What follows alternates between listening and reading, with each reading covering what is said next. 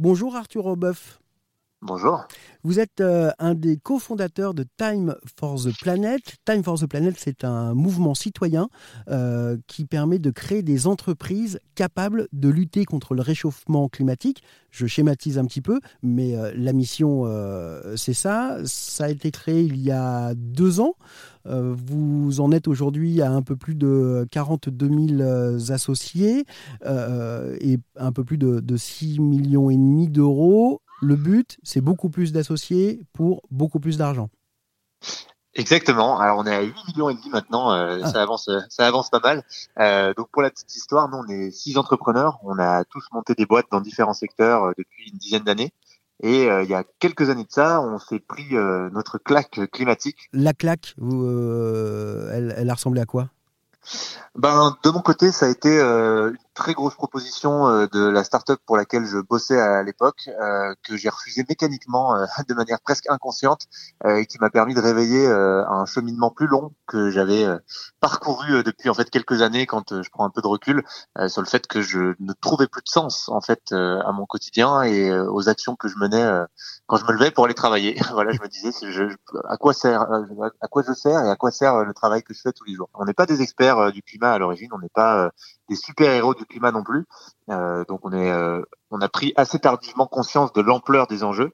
Et quand ça a été le cas, on a voulu agir. Donc d'abord en tant que simple citoyen. Et ce qu'on voit très vite quand on n'est pas président de la République ou milliardaire, c'est qu'on peut faire un certain nombre d'actions, mais notre rayon d'action est assez limité. Une fois qu'on a acheté une trottinette, euh, voilà, qu'on a fait euh, nos actions du quotidien, on sent qu'il va falloir faire plus parce que les émissions euh, continuent d'augmenter et qu'il y a un certain nombre de choses sur lesquelles on n'a pas la main et ça représente d'ailleurs la, la, majorité des choses. donc nous, on s'est demandé comment est-ce qu'on pouvait faire pour augmenter notre rayon d'action pour le climat et c'est comme ça qu'on s'est rencontré avec mes cofondateurs en se réunissant autour de l'idée que l'entreprise pouvait être un outil formidable parce que par définition, les entreprises transforment nos modes de vie à grande échelle. Et en fait, c'est précisément le sujet. Et donc, avant les, entreprises, il faut des, euh, innovations. Euh, comment vous les trouvez? Ça, passe, ça commence par où? On se cale sur euh, les quatre axes d'action majeurs que donne le GIEC, c'est-à-dire la sobriété, le zéro émission, la captation et l'efficacité énergétique. Et ensuite, on est sur les cinq secteurs les plus émetteurs de gaz à effet de serre, euh, voilà, qui représentent plus de 90% des gaz à effet de serre aujourd'hui. Et ça nous donne une matrice de 20 problèmes majeurs que l'humanité doit absolument résoudre si elle veut réussir à faire la transition. Donc nous, on reste dans ce périmètre-là parce que, comme dit ma grand-mère, quand on veut tout faire, on fait rien. Et euh, notre mission à nous, c'est de faire en sorte qu'on soit suffisamment nombreux, nous citoyens du mouvement, pour que les innovateurs entendent parler de nous. Donc on ne va pas à la recherche des innovations, pardon. On fait en sorte de faire du bruit, d'être très nombreux, de se faire connaître partout pour que les innovations viennent à nous. Aujourd'hui, on a reçu plus de 700 innovations en un an. Donc c'est les chercheurs qui euh, ayant eu connaissance euh, de Time for the Planet, qui vous envoient directement leur, euh, leur recherche, le, fruit de leur, leur travail? Exactement, ils peuvent candidater directement sur le site internet, ils remplissent un formulaire, c'est assez rapide, et ensuite ça les met en ligne sur une plateforme qu'on a créée où il y a toutes les innovations, et là, euh, les gens euh, peuvent participer à la présélection. Donc on les forme, ça s'appelle des évaluateurs. On a plus de 5000 de nos associés qui sont devenus évaluateurs, et ils vont passer entre 20 minutes et une heure à euh, sélectionner des innovations. Donc pour ça, ils les notent selon six critères qu'on a définis. Et ça permet de créer des tops tous les trimestres euh, qu'on envoie ensuite à notre comité scientifique où là, euh, la sélection est beaucoup plus. Ah euh, voilà, j'allais venir. C'est-à-dire que d'abord, ça, ça passe par un filtre d'associés et ensuite, c'est validé ou pas par, par les experts. Exactement, et ils doivent valider par consensus. On a 14 experts scientifiques qui sont issus de toutes les institutions de référence, que ce soit le CNRS, Negawatt, le CEA, le Shift Project, etc. Et tous ces gens-là doivent se mettre d'accord par consensus pour dire cette innovation euh, vaut euh, vaut le coup d'être d'être euh, en tout cas ça vaut le coup que Time for the Planet mise dessus. C'est quoi le concrètement un, vote par consensus? À la différence d'un vote à la c'est-à-dire qu'on cherche un, un, dénominateur commun dans un projet? Oui, alors par exemple, quand le comité scientifique vote par consensus, si donc c'est que pour le comité scientifique le consensus, hein, mmh. si un des euh, membres du comité scientifique dit non, cette innovation, elle a des externalités négatives sur la biodiversité que moi euh, j'ai pu analyser avec euh, mon réseau d'experts, je me prononce contre cette innovation, alors l'innovation est rejetée. Donc il suffit de un seul pour qu'on rejette l'innovation. Donc ce que ça veut dire par consensus, c'est qu'ils doivent être tous d'accord sur la décision quand ils parlent d'une innovation. C'est très drastique en fait, parce que quand on dit qu'on a reçu 700 innovations et qu'on a investi que sur trois, euh, ça démontre à quel point on est sélectif. C'est pas la dernière étape, le comité scientifique, parce qu'ensuite on a une dernière étape pour le coup qui est une étape de test marché où on va envoyer des candidats euh, entrepreneurs qui souhaitent euh, porter ces innovations et les déployer sous forme d'entreprise sur le terrain, au contact de vrais clients, pour aller vendre pour de vrai et, nous garantir qu'il y a un vrai marché viable.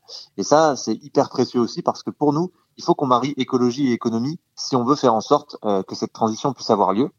Et c'est une fois seulement que ces trois étapes sont franchies, ça prend plusieurs mois, hein, ça prend entre 6 et 9 mois en moyenne, euh, qu'on va pouvoir convoquer une assemblée générale avec l'ensemble des associés, donc des gens qui ont participé. Alors associé, c'est un mot qui peut faire un peu peur, hein. euh, c'est simplement le fait de dire je suis copropriétaire de cette aventure au même titre que les autres, et donc j'ai au même titre que les autres accès au plus haut niveau de décision si je le souhaite, pas obligé, mais en tout cas, j'ai accès à toutes les informations en transparence et je peux participer aux décisions importantes, comme euh, choisir les innovations sur lesquelles on investit. Et donc ça, c'est la dernière étape euh, de validation des investissements euh, de Time for the Planet, puisque ça se fait avec des milliers de citoyens qui prennent leur télécommande et qui disent OK, je vois les résultats des trois premières étapes de sélection, je choisis qu'on investisse sur celle-là et celle-là, mais pas sur celle-là, par exemple, et on avance comme ça ensemble. C'est un mouvement mondial, européen, franco-français? Alors, il faut que ce soit un mouvement mondial. Nous, on a commencé en France, donc euh, c'était un peu le laboratoire de, Time for the Planet. Nous, il y a des gens euh, tous les jours qui nous disaient que c'était pas possible que des gens investissent sans retour sur investissement, puisqu'aujourd'hui, on ne propose pas de retour sur investissement aux investisseurs de Time for the Planet. Euh, tout leur argent sert à à chaque fois recréer de nouvelles entreprises, donc tout l'argent qui est généré par par les investissements qu'ils ont fait à la base. On parle de retour sur investissement monétaire, parce que sinon, le retour sur investissement, c'est quand même de continuer à vivre sur une, dans une période vivable. en effet, donc il n'y a pas de, il a pas de retour sur investissement financier, mais vous avez 100% raison de le préciser parce que c'est notre vision. Euh, aujourd'hui, c'est plus important euh, d'avoir un retour sur investissement climat pour nous et pour nos associés euh, que euh, un retour sur investissement financier. Donc l'argent que les gens placent dans Time for the Planet, parce que finalement c'est un peu comme un placement, ils travaillent en créant des entreprises structurantes dans la décarbonation l'économie. Ces entreprises génèrent des rendements financiers pour le coup, et cet argent qui vient multiplier leur somme de base est systématiquement réinvesti et continue de circuler pour relancer de nouvelles entreprises. Donc en fait, ils disent, je choisis de faire travailler mon argent non pas pour mon, enrichissement, personnel, euh, mais pour euh, augmenter mon pouvoir de décarbonation. Et ça, on le mesure et on leur retourne. Et donc ça s'appelle aujourd'hui le dividende climat. On l'a créé, ce produit, pour de vrai, parce qu'on voulait avoir quelque chose qui soit une vraie référence structurée, validée euh, et qui puisse avoir une valeur, même si elle est extra-financière. Et ça, c'est simplement les tonnes de gaz à effet de serre non émises ou captées grâce à votre argent qui travaille au sein de Time for the Planet tous les ans. Donc tous les ans, comme un dividende classique, vous touchez votre dividende climat euh, parce que votre argent continue de se multiplier et d'avoir plus d'impact. Merci beaucoup Arthur Obeuf d'avoir euh, répondu aux questions de d'Airzen Radio. Je rappelle que vous êtes le cofondateur, un des cofondateurs de Time for the Planet, ce mouvement euh, citoyen pour créer des entreprises durables pour eh bien une planète, une planète durable aussi. Exactement. Merci beaucoup pour l'invitation et pour l'échange. Ça vous a plu? Vous en voulez encore? Il y a en ce moment des milliers de podcasts 100% positifs qui vous attendent sur l'application AirZen.